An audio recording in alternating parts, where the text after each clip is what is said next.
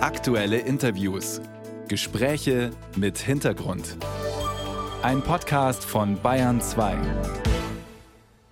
Das bisschen Haushalt macht sich von allein diesen Schlager von Johanna von Kotschan summt derzeit niemand in Berlin. Und Olaf Scholz kämen vermutlich die Tränen, sähe er wie Helmut Schmidt, sein Vorgänger im Bundeskanzleramt einstmals 1978 war das, in der Unterhaltungssendung Die aktuelle Schaubude Johanna von Kotschan milde zulächelte, als die ihm und anderen eben diese Zeilen von dem bisschen Haushalt, das sich von allein macht, sang.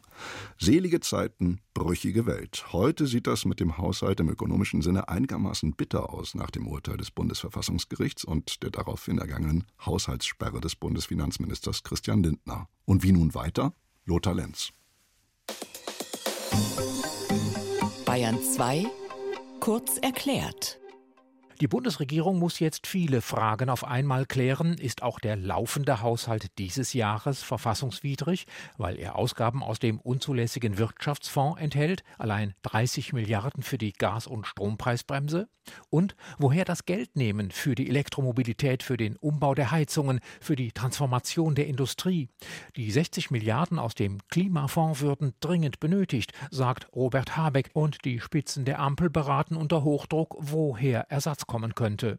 Steuererhöhungen, Sozialkürzungen. Die Gespräche sind entsprechend heikel und hochvertraulich. Und da das Verfassungsgericht vor einigen Wochen auch den Bundestag verpflichtet hat, Gesetze in aller Ruhe zu beraten, wurde die Verabschiedung des Bundeshaushalts für 2024 einstweilen verschoben. Das ist kein Drama, weil alle laufenden Zahlungen auch so weiterfließen können, aber neue Projekte wären dann ab 1. Januar tabu. Auch in ihr erstes Regierungsjahr war die Ampel Anfang 2022 ohne einen gültigen Haushalt gegangen. Die ursprünglich für heute angesetzte Sitzung des Haushaltsausschusses in Berlin, die die finale Bereinigungssitzung im Deutsch der dort versammelten Haushälter hätte sein sollen, ist verschoben worden. Damit kann auch der Bundeshaushalt nicht wie geplant kommende Woche verabschiedet werden. Darüber rede ich jetzt mit Christian Hase, dem haushaltspolitischen Sprecher der Unionsfraktion. Guten Morgen, Herr Hase. Guten Morgen, Herr Kotzen. Herr Hase, der Bundeskanzler hat gestern Abend, und es klang fast ein wenig wie eine Beschwörung, formuliert, er rechne damit, dass die Haushaltsberatungen für den Haushalt 24, Zitat, sehr zügig und sehr zeitnah abgeschlossen werden können. Was sagen Sie dazu? Naja, das äh, muss Wunsch eines Bundeskanzlers sein, ähm, denn er steht vor dem Scherbenhaufen äh, seiner Politik und möchte sie möglichst schnell äh, wieder wegfegen. Ähm, ich sehe das aber eher als ein großes Puzzlespiel und äh, ein Puzzlespiel muss man strategisch und in Ruhe angehen. Also insofern glaube ich, ist es wichtig, dass jetzt über einen Nachtrag 23 ähm, geredet wird. Ähm, den kriegt man mit ein bisschen Zutun, auch was Fristen angeht, noch in diesem Jahr hin. Aber das ist schon eine große Herausforderung, denn es geht an die Grundlagen des Haushaltes. Und dann sollten wir 24 angehen und das sollten wir in Ruhe äh, dann äh, Anfang 24 machen. Der Etat ist momentan nicht rechtssicher. Die Opposition frohlockt natürlich ob dieser Regierungskrise. Sie werfen der Ampelregierung organisierten Verfassungsbruch vor. In eine ähnliche Kerbe schlägt der frühere Wirtschaftsweise Lars Feld. Aber die Bürger fragen sich natürlich, was passiert mit dem Bundeshaushalt und damit natürlich auch mit den von ihnen gezahlten Steuern, wenn es keine Einigung gibt. Was sagen Sie dazu? Nein, es, es, es gibt keinen Grund für Euphorie. Ähm, wir haben geklagt, äh, weil wir gesehen haben, dass die Ampel ihre Politik auf Schulden aufbaut. Äh, die gefährden langfristig die Tragfähigkeit der Staatsfinanzen. Ähm, es gibt auch ein Leben nach dieser Regierung. Wir haben Verantwortung, dass das auch in Zukunft noch möglich ist, auf Krisen zu reagieren. Ähm, unsere Sozialversicherungen müssen umgebaut werden. Das sind alles Riesenherausforderungen und ähm, da kann ich nicht alles jetzt auf Schulden aufbauen. Das ist ein Inflationstreiber. Also es gibt viele negative Auswirkungen. Deswegen ist es wichtig, dass wir an die Verfassung erinnert haben und äh, deswegen freuen wir uns, dass es so ein klares Urteil gibt.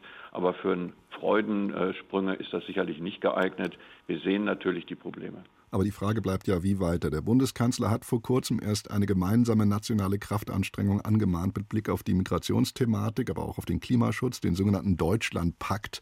Den hat Ihr Parteichef Friedrich Merz schlussendlich ausgeschlagen. Wäre es jetzt nicht angesichts einer derart massiven Haushaltskrise Zeit für genau solch einen Deutschlandpakt? Also das Erste, was die Ampel tun muss, das ist sich ehrlich machen. Ähm, all das, was sie in ihrem Koalitionsvertrag niedergelegt war, ähm, ist jetzt ineinander gefallen. Wir müssen den Leuten ehrlich erklären, dass die Klimatransformation mit erheblichen Kosten verbunden ist und wir müssen gemeinsam darüber einen Konsens, einen politischen, aber vor allen Dingen einen gesellschaftlichen Konsens ähm, finden, äh, wie wir das jetzt angehen. Äh, da hat die Ampel vollkommen überzogen, Beispiel das Heizungsgesetz. Ähm, und natürlich bieten wir uns an, daran konstruktiv mitzuarbeiten. Die Union fordert die Ampel zum Sparen auf, Verzicht auf Kindergrundsicherung, keine Erhöhung des Bürgergeldes. Aber selbst wenn man auf all diese Vorhaben verzichtete, was mit der SPD kaum zu machen sein dürfte, selbst wenn das geschehe, hätte man doch immer noch lange nicht das Geld eingespart, das man jetzt einsparen muss, oder? Ich möchte da nicht so schwarz malen, wie Herr Habeck das äh, in die letzten Tage getan hat.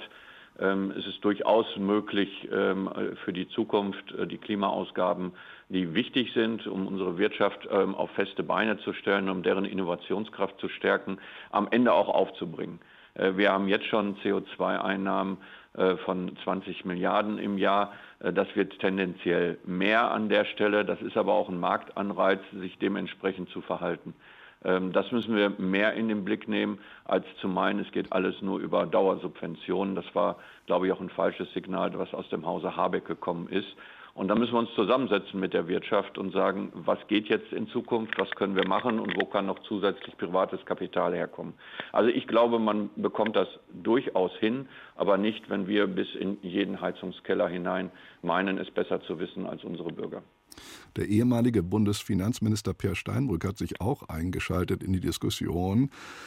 Und er hat sich so, wie es ja auch die Union tut, für die im Grundgesetz verankerte Schuldenbremse ausgesprochen in einem Interview mit der Zeit. Aber Steinbrück hat eine Modifikation dieser Schuldenbremse gefordert. Es muss eine Schuldenbremse geben, aber die jetzige ist erkennbar nicht mehr zeitgemäß, sagt er. Sie als Union lehnen eine Reform der Schuldenbremse ab. Warum? Äh, was heißt, die ist nicht mehr zeitgemäß? Wir haben die Schuldenbremse 2008, 2009 ähm, eingeführt. Danach hat es äh, unter unionsgeführter Regierung zehn gute Jahre, zehn gute wirtschaftliche Jahre in Deutschland gegeben. 2009, ab 2019 mussten auch die Länder voll die Schuldenbremse einhalten. Und dann erinnern uns wir zurück, sind die Krisenjahre begonnen. 2020 äh, quasi bis äh, heute. Also die Schuldenbremse ist jetzt das erste Mal richtig scharf gestellt und sie mahnt uns daran, zuerst zu priorisieren und dann kann man über Reformieren nachdenken. Also im Augenblick ist das nicht in unseren Gedanken gut vorhanden. Das sagt Christian Hase, der haushaltspolitische Sprecher der Unionsfraktion im Deutschen Bundestag. Herr Hase, ich danke Ihnen sehr für das Gespräch. Ja, danke, Herr Kotzen.